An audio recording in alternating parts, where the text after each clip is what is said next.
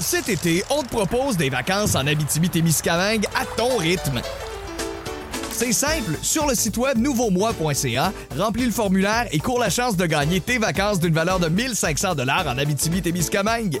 Imagine-toi en pourvoirie, dans un hébergement insolite ou encore en sortie familiale dans nos nombreux attraits. Une destination à proximité t'attend. L'Abitibi-Témiscamingue à ton rythme. Propulsé par énergie. À la une ce soir. Місяця так сидимо, спали. Спим, спим, потім ноги отікають, важко було. Nouveau info en Ukraine, 370 civils enfermés dans un sous-sol d'école pendant 25 jours. Un récit à glacer le sang. À l'entrée de, de chacune des, des pièces, on a inscrit euh, un numéro. Ici, c'est 136, donc ça veut dire qu'il y avait 136 personnes. Et retour ce soir sur la visite de Joe Biden à Kiev. Vivre deux ans sans eau potable, eh bien, c'est la réalité de 400 habitants du village le plus au nord au Québec. J'aimerais voir que quelqu'un est là pour, pour nous. Parce que normalement, le gouvernement est là pour les gens. Chemin Roxham, François Legault formule ses demandes à Ottawa. Au moment où on se parle, le gouvernement fédéral a complètement perdu le contrôle de sa frontière. Voici votre fil de la journée.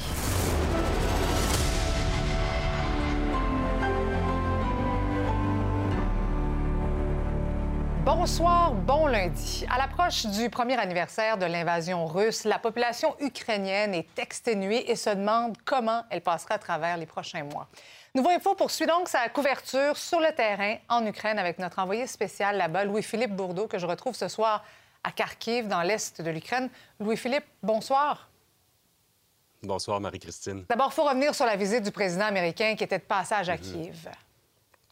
Visite surprise, visite éclair. Ça s'est fait, tu peux t'en douter, dans le plus grand des secrets. Dès ce matin, il y avait la rumeur qu'un VV, VVIP, donc Very Important Person, allait venir ici à Kiev. Évidemment, c'était le président américain euh, Joe Biden. Donc, on l'a vu se promener dans les rues de la capitale Kiev aux côtés euh, du président ukrainien Volodymyr Zelensky. Et ça, ben, ça arrive euh, à la veille d'un important discours de Vladimir Poutine à la nation qui aura lieu demain, à quatre jours du premier, premier anniversaire de cette guerre. Donc, Joe Biden, qui clairement voulait envoyer un message extrêmement clair que les États-Unis allaient être là, allaient être l'allié de l'Ukraine du début à la fin. On peut écouter le président américain suivi de la réaction de quelques Ukrainiens. But Russia's aim was to wipe Ukraine off the map. Putin's war of conquest is failing. One year later, Kiev stands, and Ukraine stands. Democracy stands. The Americans stand with you, and the world stands with you. Зразок президента, який не боїться показати себе в іншій країні, підтримати нас. дуже показовий вчинок, що ми не одні і е, втоми від України ще немає. І ну, будемо сподіватися, що така підтримка і буде надалі. D'ailleurs, Louis-Philippe, l'enjeu des crimes de guerre a été soulevé par les Américains. Pour la première fois au cours du week-end, les États-Unis qui ont accusé euh, les Russes de crimes contre l'humanité. Pour ce qui est des crimes de guerre, il faut savoir qu'en ce moment en Ukraine, en 12 mois, il y a des dizaines et des dizaines de milliers d'enquêtes pour de possibles crimes de guerre qui sont en cours en ce moment. Donc ce soir, on a voulu vous présenter un exemple d'un de ces crimes. Ça se passe dans un tout petit village au nord de Kiev. Je dois avertir certains téléspectateurs que les propos et les images que vous allez voir pourraient être troublants.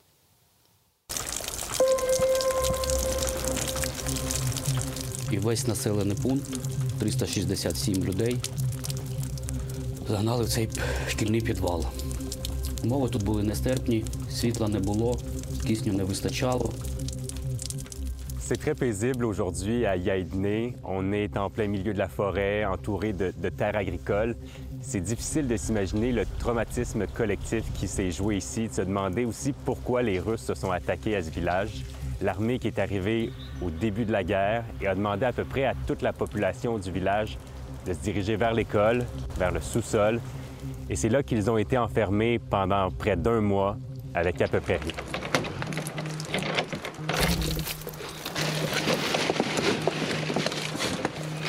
Прошу пройти далі по кімнатам, покажу більш детально, де знаходилися люди.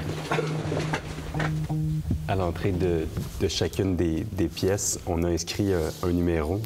Ici, c'est 136, donc ça veut dire qu'il y avait 136 personnes dans cette pièce-là.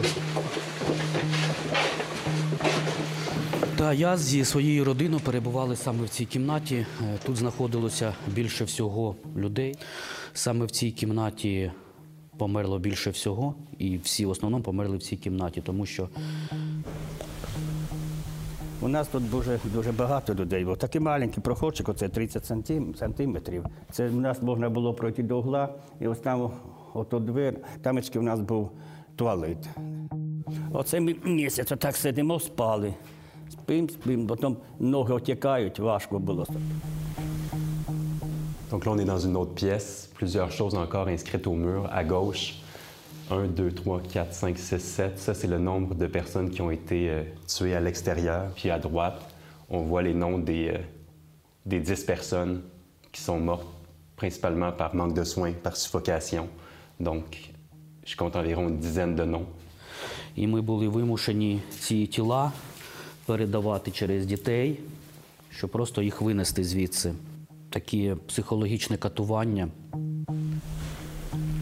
Я до них не можу по-іншому відноситися, як ненависть. ненависть. Ah, OK, t'es... C'est pas si pire. Sorti du sous-sol. Et dans les classes, ben, c'est ici que les Russes s'étaient installés. Dans le village, il y avait à peu près des centaines de soldats. Et ils ont vraiment saccagé chacune des classes. Depuis le début de la guerre, il y a plus de 70 000 dossiers d'ouverts pour des possibles cas de crimes de guerre en Ukraine. C'est près de 200 cas par jour. Et pour le moment, le nombre de condamnations est extrêmement faible. Mais pendant ce temps-là, sur le terrain, les victimes ont peu d'espoir d'obtenir un jour justice. Насчет е, юридичного покарання, я навіть не знаю, чи взагалі воно можливе, Поки існує російська держава. У їхню федерацію ні. Вони там, як же вони своїх накажуть? Якщо їх направили, вони гордяться. Я все ж таки сподіваюся, що Господь Бог існує і е, все-таки, все-таки прийде до їх карма і Thank you very much, and I, I wish you peace here and here. Pour marquer ce triste anniversaire de la guerre en Ukraine, des euh, centaines de citoyens ont réalisé une chaîne humaine dans le centre-ville d'Ottawa. Des représentants de plusieurs pays étaient présents et ont dévoilé un immense drapeau de l'Ukraine sur une passerelle de la ville. La gouverneure générale du Canada s'est adressée à la foule pour réitérer le soutien au gouvernement envers les Ukrainiens. From the first day and through all of the devastating days since, Canada has stood firmly alongside the Ukrainian people, and we will keep doing so.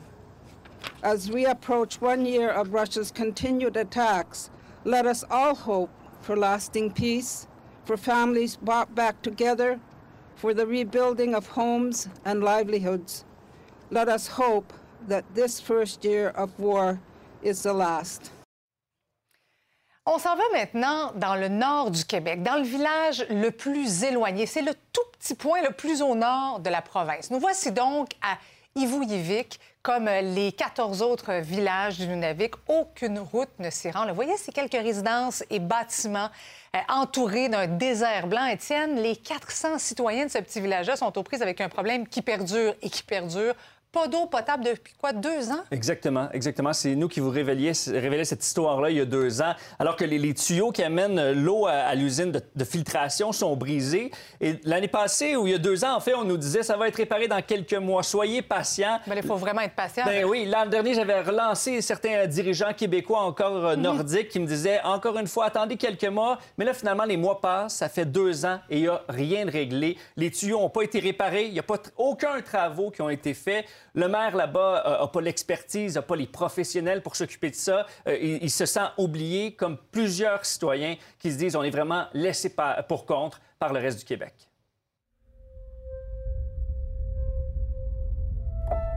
devoir aller récupérer de la neige avec des chaudières, la faire fondre parce qu'on n'a tout simplement pas confiance dans la qualité de l'eau qu'on reçoit de sa municipalité. Il y a plusieurs citoyens d'Ivouyevik qui en sont rendus là. Il y a deux ans, on vous révélait les problèmes d'eau de ce village qui est le plus au nord du Québec.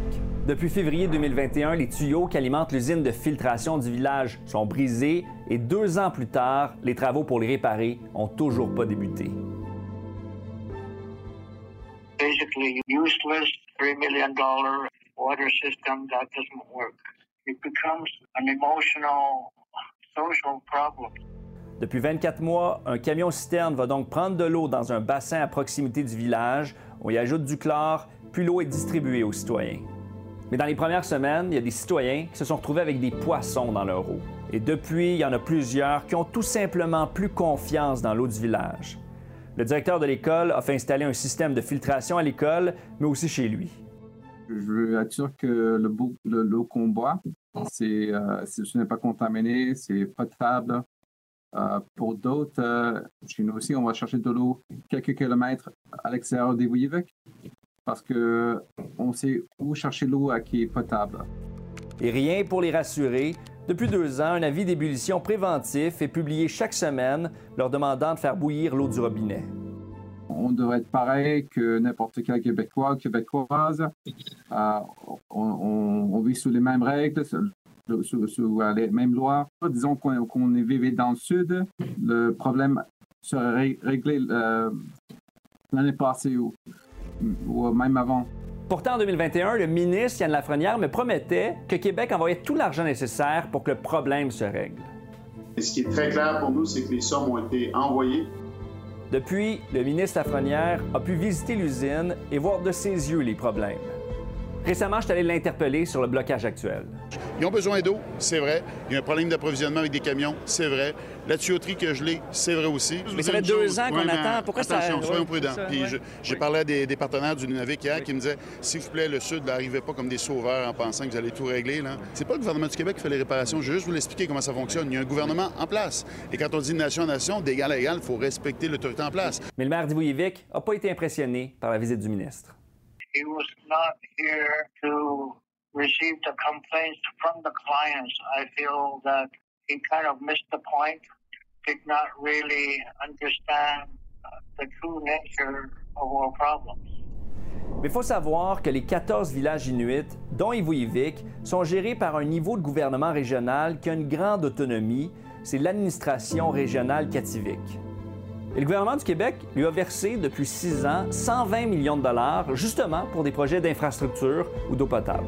Le maire d'Ivouyivik ne comprend pas comment ça se fait que tout l'argent nécessaire ne se rend pas à son village. I feel that KRT is neglecting us, that they don't provide the heavy equipment that we need to install the pipeline.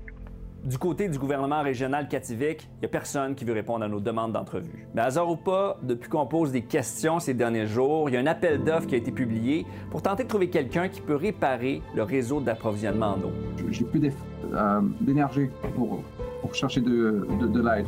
J'aimerais j'aimerais voir que quelqu'un est là pour, pour nous. Parce que normalement, le gouvernement est là pour des gens.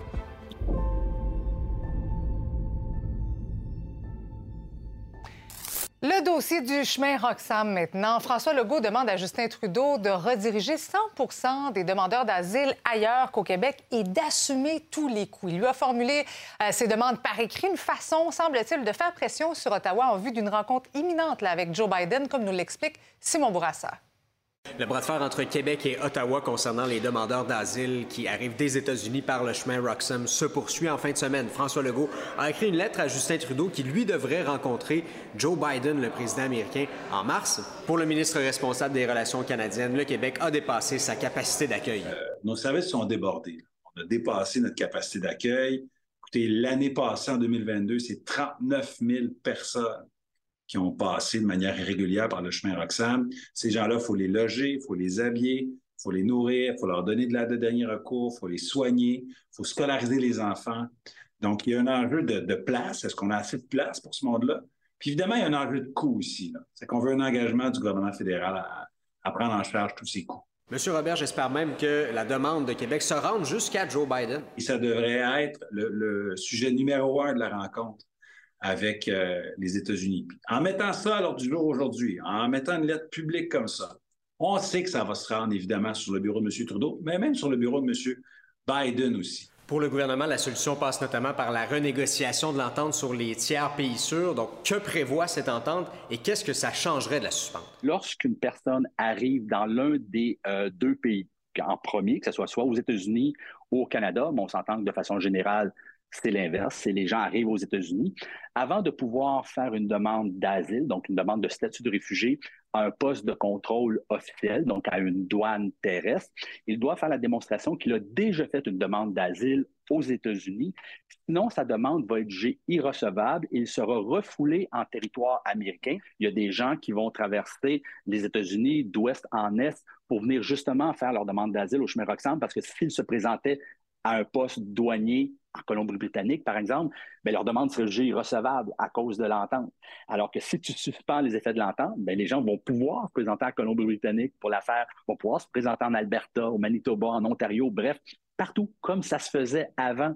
Alors, la suspension de l'entente ferait en sorte que les gens ne seraient plus obligés de passer par le chemin Roxham pour faire une demande d'asile. Les partis d'opposition ont réagi aujourd'hui à l'envoi de cette lettre pour le chef du Parti québécois, Paul Saint-Pierre Plamondon. François Legault n'est pas et ne sera jamais pris au sérieux par Ottawa, même s'il envoie des lettres au premier ministre Trudeau. Pour Québec solidaire, la suspension ou la renégociation de l'entente sur les tiers pays sûrs est nécessaire, mais le transfert des demandeurs d'asile vers d'autres provinces, ça pourrait nuire à des gens qui viennent, par exemple, retrouver leur famille. Même son de cloche au Parti libéral. Nous sommes très accueillants euh, au, Québec et au Canada. Ça fait partie de notre ADN. Mais maintenant, la situation est beaucoup plus complexe. La situation change. Et quand on dit une situation exceptionnelle, bah, ça nécessite des mesures exceptionnelles. Et les mesures exceptionnelles, c'est que maintenant, l'ensemble des provinces doivent travailler ensemble pour diminuer le poids que le Québec paye vous avez peut-être essayé de vous créer un compte aujourd'hui sur le tout nouveau site de la Société d'assurance automobile du Québec. Ça. Dès son lancement ce matin, le site flambant neuf était, disons, au ralenti. Mais bon, à cette heure-ci, le tout semble fonctionner. La majorité des services suspendus depuis le 26 janvier sont maintenant disponibles. Sabrina Rivet a fait le test pour nous. Préparez vos nombreux documents pour être en mesure d'ouvrir un compte sur SAQ Click parce que je vous le dis, c'est pas aussi facile que d'ouvrir un compte sur Facebook. D'abord, vous allez devoir vous rendre sur le site web de la Société de l'assurance automobile du Québec et vous allez voir que vous allez pouvoir créer votre compte. Pour ma part, aujourd'hui, j'ai dû rester dans la salle d'attente virtuelle pendant environ une vingtaine de minutes avant de pouvoir accéder à la création de compte. Je vais aller sur Vous n'avez pas de compte, donc je vais aller me créer un compte.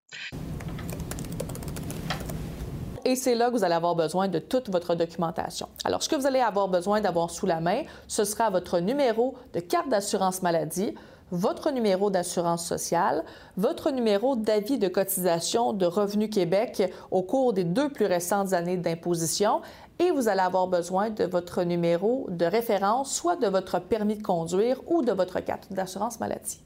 On m'a demandé mon numéro d'assurance maladie, mon numéro d'assurance sociale. Étape suivante de cotisation, donc ce que j'ai.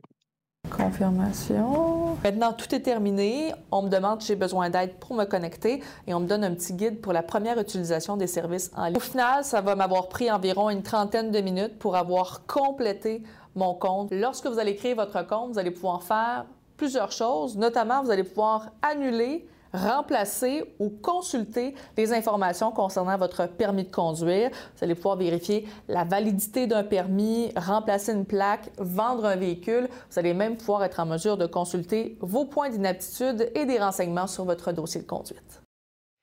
Je poursuis la discussion avec Dave Leclerc, qui est vice-président aux stratégies marketing à la Société de l'assurance automobile du Québec. Bonsoir, Monsieur Leclerc. Bonsoir. Bon, on a eu un petit cours 101 avec Sabrina pour l'utilisation de votre tout nouveau site, mais quel est votre bilan de cette première journée? Bien, je vous dirais que c'est un bilan auquel on s'attendait. On s'attendait, oui, à avoir un peu plus d'achalandage dans nos centres de services, étant donné le ralentissement de nos services au cours des derniers jours. Ce fut le cas.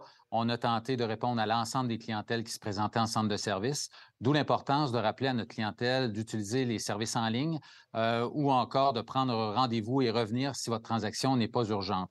Pour ce qui est de SACLIC, euh, la plateforme qu'on a lancée donc ce matin, particulièrement pour les clients, on devait la lancer vers 8 heures. On a eu quelques petits problèmes avec un serveur. C'était rétabli vers 10 heures. Et euh, il y a pas loin de 30 000 personnes qui ont pu accéder à leur compte SACLIC dès aujourd'hui. Donc, pour nous, c'est quand même un succès. Oui, il y a eu des ralentissements, mais il faut comprendre qu'on est en période de rodage encore pour Mhm. quelques jours, voire quelques semaines. Oui, mais ça va durer combien de temps, selon vous, là, cette période de rodage? Bien, évidemment, on n'est pas devin, mais ce qu'on se dit, on garde toujours à peu près trois mois de rodage sans penser que les gens vont attendre d'une façon comme aujourd'hui dans les centres de services, par exemple. Euh, parce qu'il faut comprendre aussi que pour nos employés, ce sont des nouveaux outils. Ils ont eu évidemment une formation, mais euh, il faut comprendre qu'aujourd'hui, c'est un peu le test de la réalité. Ils faisaient affaire avec des nouveaux outils Mhm. devant la clientèle. Certains services étaient plus lents qu'à l'habitude. Donc, on va prendre la vélocité, un peu plus de rapidité au cours des prochains jours. Donc, la période de rodage informatique, si vous voulez, le plus réel, est de environ trois mois parce qu'il faut suivre évidemment avec attention les différentes anomalies, erreurs qu'il pourrait y avoir dans certains comptes clients pour venir les corriger rapidement. Donc, on a une équipe aux aguets pour suivre avec attention ces différentes anomalies qui pourraient se produire au cours des prochains jours. Oui, bien, tant mieux. Puis, est-ce que, est-ce que vous allez offrir là, de, la, de la flexibilité pour les personnes qui sont un petit peu moins à l'aise avec les services en ligne? Oui, tout à fait. Ça clique, ce n'est pas une obligation, c'est une option. C'est une opportunité à, nos- à notre clientèle d'utiliser plus de services en ligne, mais pour des clients qui ne sont pas nécessairement à l'aise à faire des transactions en ligne, qui ne sont pas habitués avec Internet, euh, il y a toujours évidemment nos centres de services et nos mandataires qui sont disponibles pour faire les différentes transactions. C'est un choix dans le fond. Parce que si vous voulez, oui, euh, sauver un peu de temps, éviter des déplacements, utiliser euh, ça clique, ça va bien aller, vous allez voir. Mais si vous n'êtes pas confortable, vous pouvez aussi avoir de l'accompagnement, soit téléphonique. Éventuellement, il y aura un chat aussi sur notre plateforme pour accompagner des gens qui seraient directement sur leur compte client pour les accompagner dans leurs transactions. Donc, oui, on offre un support, mais rappelez-vous que les comptoirs sont toujours ouverts. Oui, mais est-ce qu'il y avait plus de monde au comptoir aujourd'hui? Je présume que oui. Totalement, oui. Comme je disais tantôt, on s'attendait à avoir un plus grand achalandage. Ce fut le cas.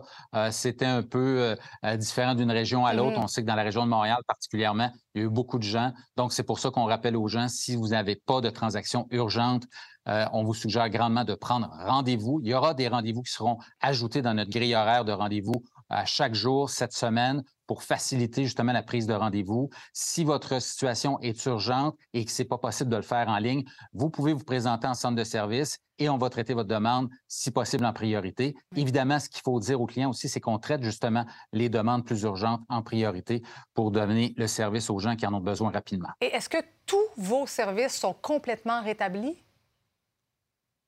Oui, l'ensemble de nos services sont rétablis. Évidemment, on est en période de transition pour transférer les 10 milliards de données en 1 milliard de données vers le système unique. hein. On partait de 300 vieux systèmes de Mhm. 40 ans à un nouveau système aujourd'hui. Donc, on a dû fermer ces systèmes, ces vieux systèmes-là pour faire cette transition-là. Donc, aujourd'hui, Bon. ce matin, l'ensemble de services était repris. Bon, mais tant mieux. On va souhaiter que ça se passe bien pour la suite. Merci, M. Leclerc, d'avoir été avec nous Oui. ce soir. Merci beaucoup.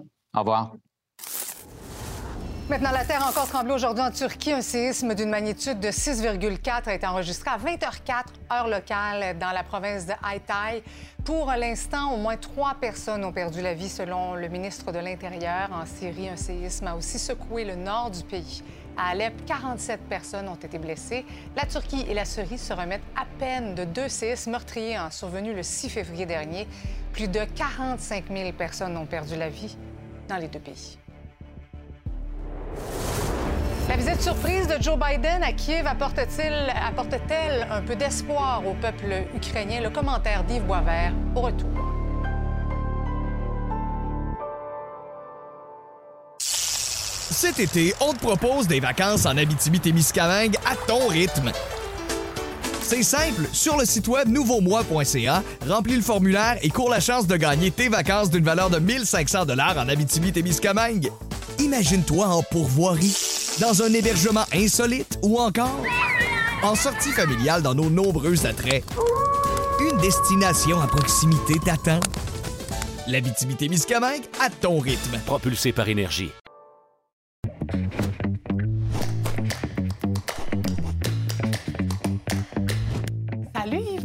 Salut Marie-Christine. Il faut d'abord revenir sur cette visite de Joe Biden Oui. en Ukraine. Une visite euh, planifiée en, en secret, mais qui a toute une importance. là. Oui, mais oui, on apprend d'ailleurs qu'ils avaient averti les Russes hein, Mhm. euh, à l'avance. Donc, euh, à la fois en secret, mais à la fois en leur disant le président des États-Unis va être là, faites quand même attention. Euh, oui, c'est une importance sy- symbolique très grande et euh, c'est au moment où Vladimir Poutine, lui, de son côté, euh, va faire un discours euh, sur l'état de la situation. Et donc, c'est une façon de dire, on vous soutient moralement, on vous soutient militairement. Mais Marie-Christine, la réalité, c'est qu'on ne sait pas c'est quoi le plan de match pour finir cette guerre-là. Parce que les alliés de l'Ukraine, c'est-à-dire l'Occident essentiellement, veulent bien envoyer maintenant des chars d'assaut, des armes pour se défendre. Mais est-ce qu'on alimente à quelque part la guerre? Bien, c'est parce que, oui, on en envoie de plus en plus, mais est-ce que vraiment ça va être assez?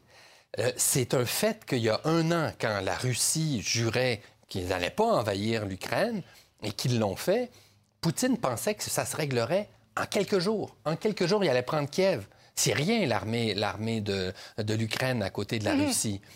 Mais c'est pas arrivé.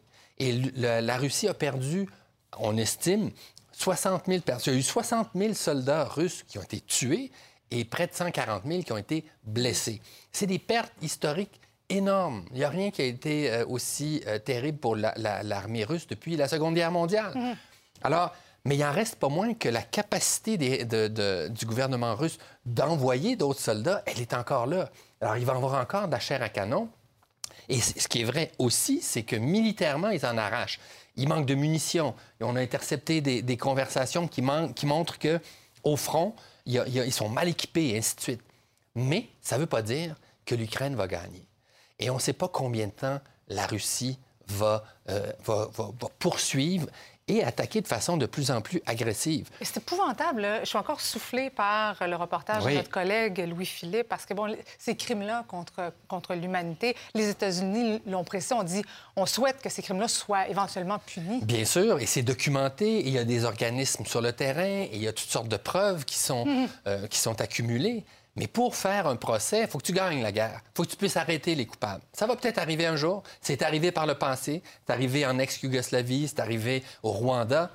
Mais là, pour l'instant, on ne voit pas euh, Poutine perdre le pouvoir, ni même la guerre. Parce qu'en ce moment, ils sont quand même, ils capables d'une guerre d'usure qui peut durer très longtemps. Et ce qu'on ne sait pas, c'est est-ce que la Chine la Chine qui a dit qu'il y a une alliance. Moi, j'étais aux Jeux olympiques quand Poutine a rencontré le président Xi Jinping. Et on dit on est des alliés éternels, mais pas d'armes nucléaires. Alors, Marie-Christine, c'est bien, c'est symbolique, c'est sympathique, on envoie des armes, mais vraiment, cette guerre, elle peut durer très longtemps, malheureusement. Ça se peut qu'on se reparle de ça exactement dans un an. C'est épouvantable. Yves, merci beaucoup. À demain. Merci, Marie-Christine. Une nouvelle vous fait réagir, vous avez une histoire à partager, un sujet d'enquête à nous transmettre, je vous invite à nous écrire à l'adresse courriel suivante, manouvelle à commercial nouveau.info.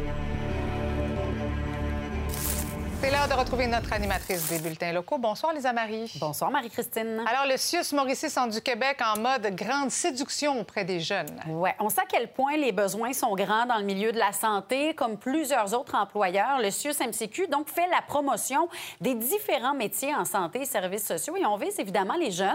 Euh, pour, euh, pour y arriver, bon, on va là où ils se trouvent. Donc, sur les plateformes mhm. numériques, notamment sur TikTok. C'est la campagne Trouve ta couleur qui euh, a été lancée récemment et l'équipe du film Mauricie. On s'est posé la question à savoir si ce genre de campagne-là, ça fait vraiment une différence. Bien, il semble que oui, selon un spécialiste en stratégie numérique.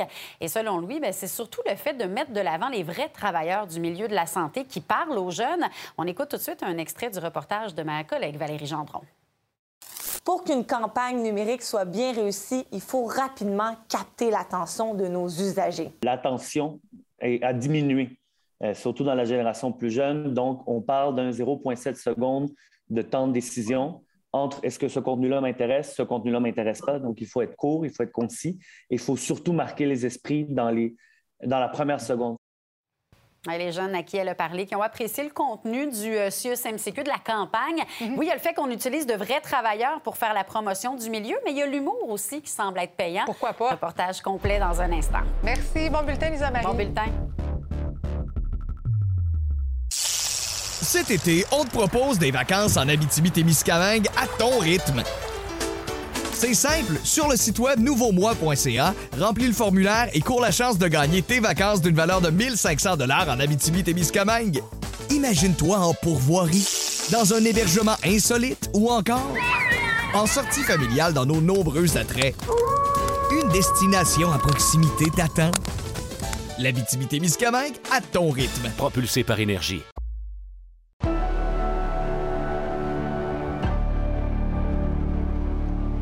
Pandémie a laissé pas mal de cicatrices à Montréal. On l'a senti, on le sent encore, hein, particulièrement dans le centre-ville. Et depuis quelques mois, les signaux de ralentissement économique s'additionnent. Les investissements étrangers accompagnés par l'organisme Montréal International ont reculé en 2022. Emmanuel, donc on parle d'une baisse quand même de près de 6 sur un an.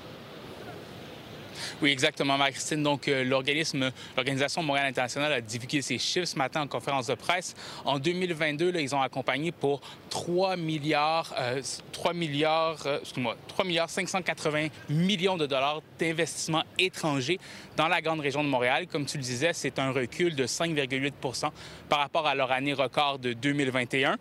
au total, c'est 102 projets internationaux qui ont vu le jour dans la métropole, dans la grande région de Montréal, avec l'aide de Montréal International. Le plus important, c'est la construction d'une usine de vaccins de Moderna qui, devrait commencer sa production en 2021. Donc, on comme, on, peut s'y attendre et comme vous allez voir dans l'extrait, la classe politique se réjouit de ces résultats, mais elle s'inquiète aussi par rapport à l'incertitude économique ambiante et à ce que nous réserve l'avenir. Voir qu'on a euh, des investissements directs étrangers qui dépassent le niveau pré-pandémique, ça, ça fait du bien. Et ça, ça démontre que malgré une période difficile, la métropole est capable de se relever. On a la chance au Québec d'avoir une économie qui est forte, qui est solide, qui est rayonnante. Il ne faut pas la prendre pour acquis. On voit qu'on traverse des moments peut-être plus difficiles à venir, donc on doit rester dynamique. Il ne faut pas attendre que les choses aient mal. On le sait, il y a un ralentissement. Euh, on le sent. Le temps d'incubation des projets est plus long, est plus long d'environ deux mois de ce qu'il était euh, l'année dernière. Bref, euh, avant d'investir des dizaines de millions quelque part, les gens sont un peu plus prudents. Emmanuel, ici ou ailleurs, je le disais, les centres-villes connaissent des jours difficiles. Comment s'en sort Montréal? Bien, c'est difficile à dire parce que les experts à qui je parle me disent que, comparativement à d'autres centres-villes nord-américains, on s'en sort plutôt bien parce qu'on a beaucoup de résidences, d'activités culturelles, en plus des magasins. Mais c'est sûr que le taux d'inoccupation euh, du centre-ville fait mal. Et ça, bien, à cause du télétravail. Selon le groupe de conseil en immobilier CBRE, mais euh, le taux d'inoccupation n'a jamais été aussi haut qu'il est en ce moment. Et surtout, ce qui inquiète, c'est qu'il continue à grimper. Et ça, comme je l'ai dit, ça inquiète le gouvernement du Québec. Le centre-ville de Montréal joue un rôle crucial dans la dimension internationale, non seulement dans la métropole, mais tout le Québec. Je vais donc travailler pour que l'ensemble des acteurs de l'écosystème se concertent et se mobilisent pour assurer sa vitalité et son développement. Oui, c'est sûr que quand on va regarder euh, dans plusieurs années le, nombre de pieds carrés euh, par rapport par individu, par emploi, euh, ça risque d'être plus bas que c'est présentement. Emmanuel, oui, a la pandémie, mais on va s'entendre que les chantiers sont certainement aussi pour quelque chose. Et la Ville a entendu le message et va consacrer un sommet à la question? Oui, le 30 mars prochain, la Ville invite tous les acteurs du Cône Orange à venir participer au sommet afin de développer de meilleures techniques de gestion de, chantier. C'est que selon la Chambre de commerce métropolitaine de Montréal, eh bien, euh, au cours d'une période d'une année, entre 2021, 2020 et 2021, eh bien, c'est 95% euh, presque 95% des artères qui ont été entravées à un moment ou à l'autre. Et dans le quart de ces cas-là, une fois sur quatre, mais c'était inutile. Merci beaucoup, Emmanuel. Merci. Maintenant, on va aller en Estrie, précisément à Frontenac, où les citoyens se sont fortement opposés au tracé proposé par euh, la future voie de contournement lors d'un référendum. 92,5% des gens ont dit non, un résultat qui ne semble pas ébranler le gouvernement fédéral ni la ville de Lac-Mégantic qui garde le cap. Mais pour les opposants, le résultat du référendum leur donne de l'espoir. Jean-François Poudrier est à l'eau réaction. Ça vous surprend ou pas du tout? Pas réellement, parce qu'il y avait déjà eu un sondage qui avait été fait, un sondage téléphonique, qui euh, dévoilait que 90% des gens de Frontenac étaient contre. On voulait seulement euh, confirmer ce que le sondage avait dit. Surprise ou non par le résultat? Euh, je ne suis pas surprise que ce ait été euh, majoritaire comme ça, mais c'est un petit peu quand même euh, contente. Je m'attendais peut-être un petit peu moins haut pourcentage. Ça ne surprend pas tout parce que la plupart aiment avoir l'eau potable. Si l'eau est plus bonne, nous, qu'on va prendre notre eau, nous autres. Le ministre des Transports, Omar Al-Gabra, n'était pas disponible aujourd'hui pour nous accorder une entrevue. Il nous a fait parvenir une réponse via courriel où il mentionne notamment « Nous avons pris acte du résultat résultat du référendum à Frontenac. Comme nous l'avons toujours dit, nous voulons continuer de travailler avec les communautés pour que ce projet se réalise. Nous continuerons également d'être présents à chaque étape pour les appuyer. Sensiblement le même type de situation pour ce qui est de la mairesse de Lac-Mégantic, Julie Morin, qui, elle non plus, nous a pas accordé d'entrevue, mais qui, par voie de courriel, nous a indiqué que nous comprenons que moins de 10 propriétaires à Frontenac sont touchés directement par le projet et que la communauté les appuie. Il n'en demeure pas moins que pour la population de Lac-Mégantic, la nécessité de la construction de la voie de contournement ferroviaire demeure tant pour la sécurité des citoyens que pour le rétablissement social. Il faut continuer à aller de l'avant puisque le consensus total est impossible dans un projet d'une telle ampleur. Que ce soit ce tracé-là ou un autre, il va avoir des impacts majeurs pour des citoyens de toute façon aussi. Donc, euh, je pense que c'est au gouvernement fédéral de bien expliquer leur projet, d'atténuer les impacts qu'ils pourraient avoir pour la population. Le gouvernement fédéral, depuis le début du processus, dit qu'il veut l'acceptabilité sociale. Il faut comprendre que la municipalité de Frontenac, 92,5 des gens de Frontenac ne veulent pas du projet. la municipalité de Nantes a retiré son appui au projet. Je ne crois pas que l'acceptabilité sociale n'est très, très forte dans le projet. Ça vient de nous donner euh, un outil pour continuer à se battre. Parce qu'à un moment donné, on ne sait plus euh, jusqu'où qu'on peut. Euh, la logique, là. La logique, on arrête où, là? je pense que c'est un peu trop tard. Il aurait fallu que ça soit fait avant, avant les décisions du gouvernement. Les décisions sont déjà toutes faites. Puis c'est enclenché, là. C'est sûr qu'on n'a pas exploré toutes les possibilités parce qu'on attendait le résultat du référendum. Après le résultat du référendum qu'on a vu hier, je vais avoir une rencontre avec le conseil municipal et on va voir quelle, quelle avenue on va prendre, soit juridiquement ou soit comment on va prendre la, décision des gens. Qu'est-ce que vous espérez que ça va envoyer comme euh, message de votre côté? Bien, j'espère qu'à un moment donné, qu'il va y avoir quelqu'un qui va servir de sa tête et puis qui va réfléchir que ça n'a pas d'allure. Elle se fera pas. Elle se fera pas. On n'a pas fini.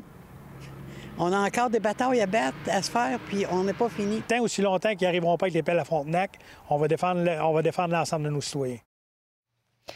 L'enquête publique sur la mort de Nora et Romy Carpentier a repris aujourd'hui au Palais de justice de Québec. Ce qui en ressort, c'est que oui, il y a eu cafouillage lors des premières heures de l'enquête, mais ça ne s'est pas amélioré le lendemain. Il y a eu beaucoup d'hésitations avant de déclencher l'alerte Amber. Euh, le coroner Malouin a même estimé que, vu le délai, cette alerte-là n'aurait pas changé grand-chose. Finalement, Mathieu, donc, on apprend que la SQ avait de la difficulté à évaluer le risque de Martin Carpentier. C'est l'élément fondamental dans toute cette affaire-là. Est-ce que Martin Carpentier était un homme dépressif qui avait perdu 30 livres dans les dernières semaines et qui euh, craignait de perdre la garde de ses enfants, ne venait pas travailler? Est-ce que c'était donc un homme dangereux pour ces deux filles? Ou au contraire, est-ce que c'était le père aimant, attentionné, serviable, qui avait jamais été violent, jamais présenté euh, de comportement menaçant et donc qui ne euh, pas euh, d'attention particulière. Alors, évidemment, pendant de longues heures, on a tergiversé. On considérait ça comme une disparition à risque. Parce que l'alerte Amber, il faut le savoir, ce sont des critères extrêmement précis. Euh, je pense qu'on peut le voir. il faut d'abord prouver que l'enlèvement part bel et bien d'une intention criminelle et qu'on n'est pas simplement devant une disparition inexpliquée. Et il faut aussi que les personnes qui sont disparues euh, soient en danger pour leur intégrité. Dans le cas qui nous occupe, il était question de gens qui pouvaient avoir été blessés dans un accident, mais on n'était absolument pas devant des craintes de meurtre pour le moment. Et donc, c'était euh, sur un scénario de disparition à risque qu'on travaillait. Alors, les responsables laissaient travailler les agents sur le terrain. L'info circulait, mais très honnêtement, on n'a pas réagi très, très rapidement. Mais est-ce qu'on sait, Mathieu, précisément à quel moment on a commencé à évoquer l'alerte Amber? C'est assez surprenant. C'est à 11h30 le 9 juillet, donc plus de 12 heures après, l'accident, qu'effectivement un responsable a convoqué une réunion, mais qui est arrivé finalement à midi 45. À 13h20, on décide d'émettre une alerte en berre, mais malheureusement, il a fallu attendre à 14h50 1h30 plus tard, avant qu'un texte soit envoyé à la sécurité publique. Et malheureusement, Marie-Christine, comme c'était la première fois qu'on faisait une alerte sur les cellulaires, c'était un message trop long. Il a encore hmm. fallu une demi-heure supplémentaire pour le reformater, oh euh, pour faire ce qu'on appelle les alertes intrusives, celles qui sonnent sur nos cellulaires. Alors effectivement, tout ça est arrivé très tard. On le comprend bien, mais finalement, est-ce que l'alerte Amber a servi à recueillir certaines informations pertinentes? Absolument aucune. Euh, il y a 350 indices ou signalements qui sont entrés à la suite de l'alerte Amber, mais absolument aucun qui a servi de façon utile. S'il y a de quoi, ça a même fourvoyé les enquêteurs qui sont partis le lendemain, le 10 juillet, à 8 km de l'endroit où finalement on allait retrouver le 11 juillet le corps de Nora, 11 ans, et Romy, 6 ans, assommé mortellement par euh, Martin Carpentier. C'est ce qui a fait dire d'ailleurs au coroner Luc Malouin l'enquête Amber, elle n'aura effectivement donné que peu pour l'enquête. Par contre, on a accéléré les processus considérablement depuis. Oui. Et euh, si ça a servi à quelque chose que la mort de Nora et Romy, c'est d'assouplir ce fameux critère d'intention criminelle euh, pour euh, déterminer qu'il s'agit d'un enlèvement. Oui. Euh, Mathieu, ça se poursuit demain. On vous retrouve là-dessus. Merci. Absolument. Bonne soirée. Maintenant, des comptes payants bientôt sur Facebook et Instagram. On en discute avec un expert en médias numériques au retour.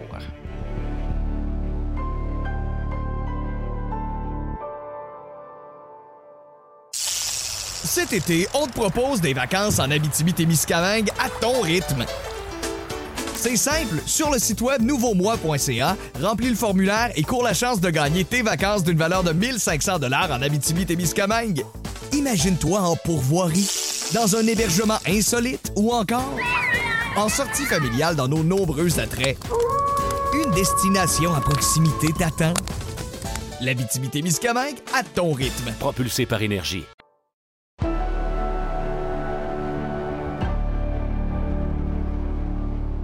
Grand patron de Meta, la maison mère hein, de Facebook et Instagram, a annoncé hier le lancement d'un abonnement mensuel payant pour l'authentification des comptes sur ces deux réseaux sociaux. J'en parle tout de suite avec Jonathan Laberge, qui est expert en numérique. Bonsoir, Jonathan.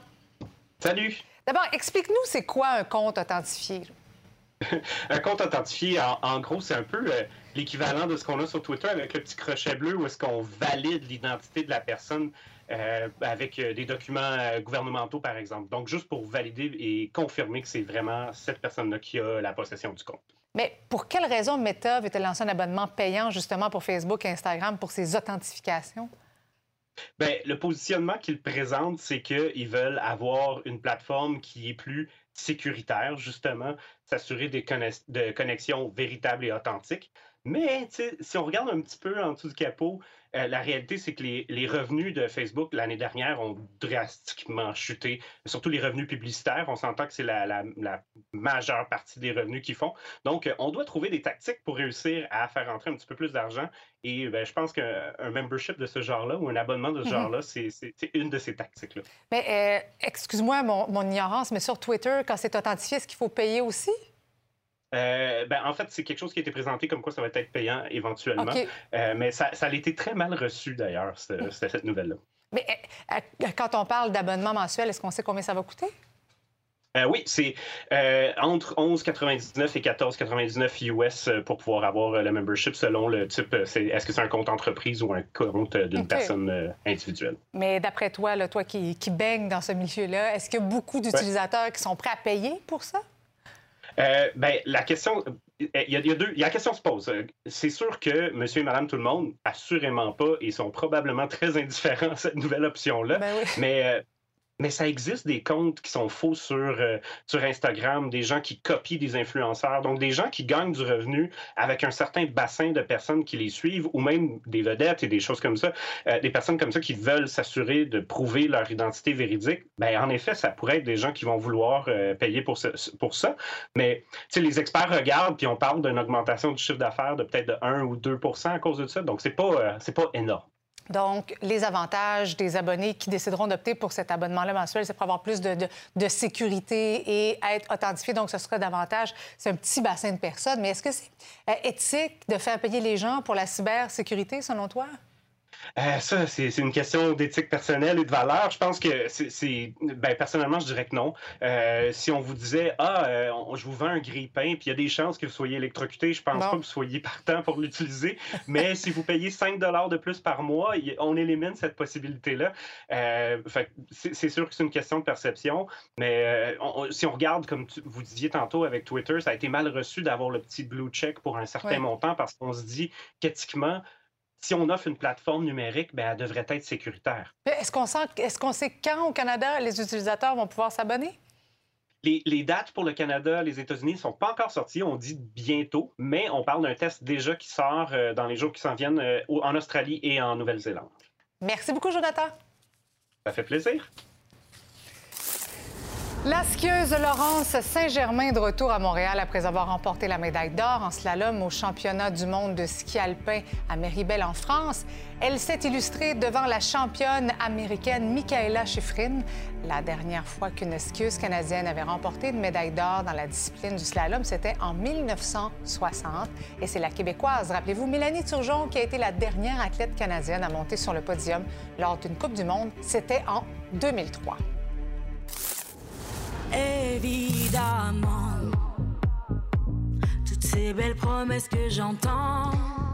C'est une Québécoise qui va représenter la France lors du concours Eurovision qui aura lieu en mai. Lazara va interpréter la chanson Évidemment qui a été dévoilée hier soir lors du bulletin de 20 h de France 2.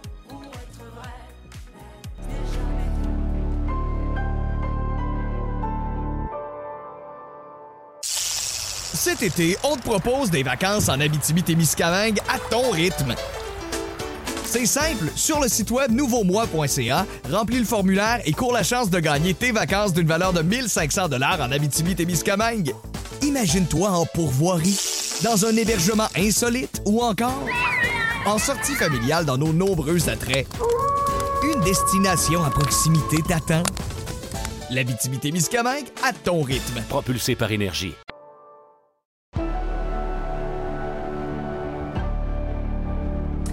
Michel, on va aller faire un tour aux États-Unis parce que Alec Baldwin a remporté une petite victoire à la suite du fameux tir mortel survenu lors du tournage du film Ross. Oui, euh, les procureurs de Santa Fe, en fait, ont abandonné la possibilité qu'on lui impose euh, jusqu'à cinq ans de prison obligatoire s'il est reconnu coupable d'homicide involontaire. Selon son avocat, les procureurs ont carrément, en fait, aujourd'hui, corrigé une erreur de droit fondamental qui aurait qui ont, qui commise en accusant euh, Alec Baldwin en vertu d'une version de la loi sur le renforcement des armes à feu qui n'existait pas encore au moment des faits, est en application en vigueur un peu plus tard. Alors Alec Baldwin risque plus 5 ans de prison, mais un maximum de 18 mois s'il est reconnu coupable, bien sûr, d'amende, une amende également. On va suivre ça. Ce soir, ce qu'on va suivre vos débatteurs, question du jour férié. Oui, tu sais que c'était pas mal férié partout au Canada. Jour de la famille, journée du patrimoine. Au Manitoba, c'est le jour de Louis Riel. Presque tous les Canadiens étaient en férié aujourd'hui, mais pas les travailleurs québécois. D'ailleurs, on a huit jours fériés au Québec, alors qu'en Ontario, c'est neuf. Mais vous savez, un jour férié, ça coûte quelque chose. Alors ce soir, on vous demande, le Québec devrait-il ajouter une journée fériée en février comme ailleurs au Canada? Manquez pas le débat, c'est à 22h30. Merci, Michel. Bye bye. Excellente soirée à notre antenne. On se retrouve demain, 17h.